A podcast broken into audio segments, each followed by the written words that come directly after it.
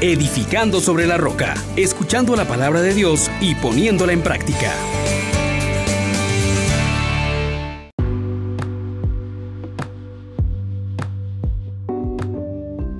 Paz y alegría en Jesús y María. Bienvenidos mis hermanos. Les saluda su hermano Juan Elías de la Misericordia Divina. Damos gracias a Dios una vez más porque nos permite encontrarnos con su palabra que hoy nos desafía. Nos pone por delante el reto más extremo. Atrevámonos pues con el reto más extremo y acojamos su propuesta como dicha y felicidad. Invocando al Espíritu Santo decimos, oh gran poder de Dios, enciéndenos en tu fuego el amor. Oh Espíritu, que vienes de lo alto, llénanos de Dios. Oh Espíritu, óleo santo, úngenos en el amor. Leamos el texto de el Deuteronomio, capítulo 26, versículos del 16 al 19. Moisés habló al pueblo diciendo, Hoy te manda el Señor tu Dios que cumplas estos mandatos y decretos, guárdalos y cúmplelos con todo el corazón y con todo el alma.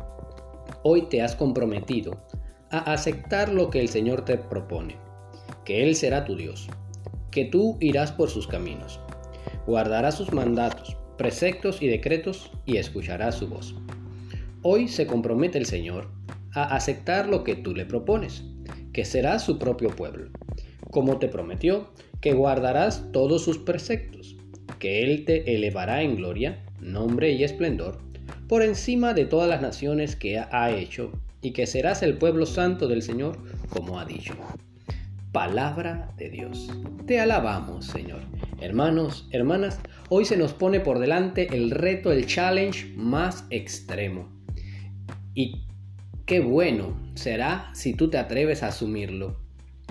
Dios te pone por delante el challenge de ser su pueblo y que aceptes que Él sea tu Dios. Esta gran propuesta que hace Dios va a marcar toda la vida del pueblo de Israel, todo el Antiguo Testamento está marcado por este llamado a ser propiedad especial de Dios y que Dios sea nuestro único Señor. Pero esto significa, hermanos, un reto totalmente distinto a cualquier otro proyecto que podamos enfrentar. Porque se nos coloca en la punta de las montañas se nos coloca en un punto bastante elevado, exigente, pero lo hermoso de este challenge, de este reto que te presenta Dios, es que Él hace la parte difícil. Él te ha elegido a ti y te ha capacitado para que tú ejerzas con perfección, con plenitud, con cabalidad, con eficacia, con eficiencia, con efectividad este llamado. Y convertirse en pueblo santo de Dios para que seas luz entre las naciones, para que muestres a otros, conlleva una serie de exigencias. Y valga la, pausa para que recuerdes que Dios te da su gracia. Él te ha elegido, Él te capacita. Entonces se nos propone a nosotros guardar sus mandamientos, preceptos y decretos y escuchar su voz. Ir por sus caminos. Esa es la propuesta. Y Dios se compromete a aceptarnos a nosotros en una alianza de matrimonio donde Él nos elevará en gloria, en nombre y esplendor, y Él va a cuidar de nosotros, nos va a garantizar la vida llena de sus bendiciones.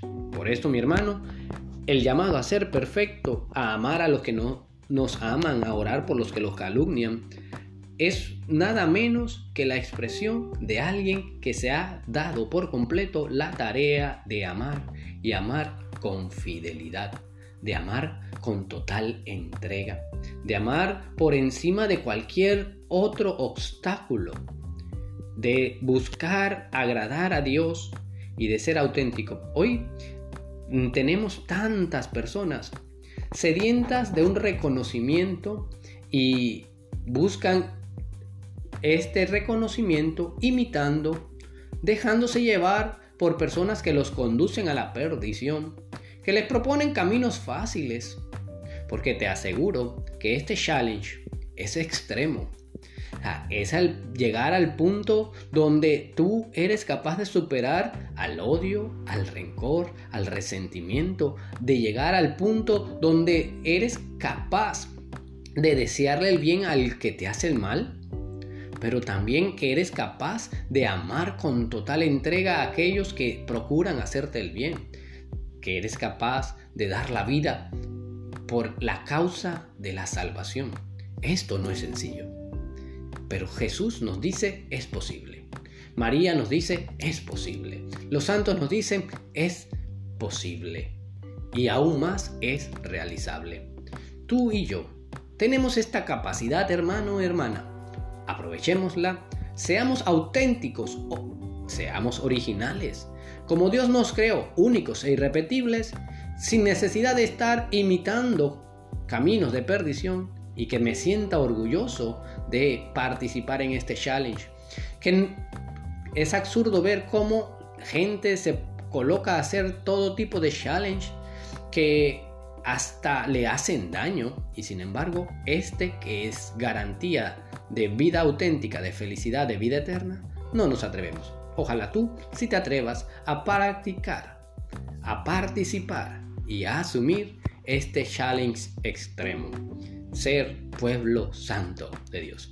Que tengas una gran, pero gran cuaresma en dirección a la resurrección, a la Pascua de Cristo. Bendiciones para todos ustedes.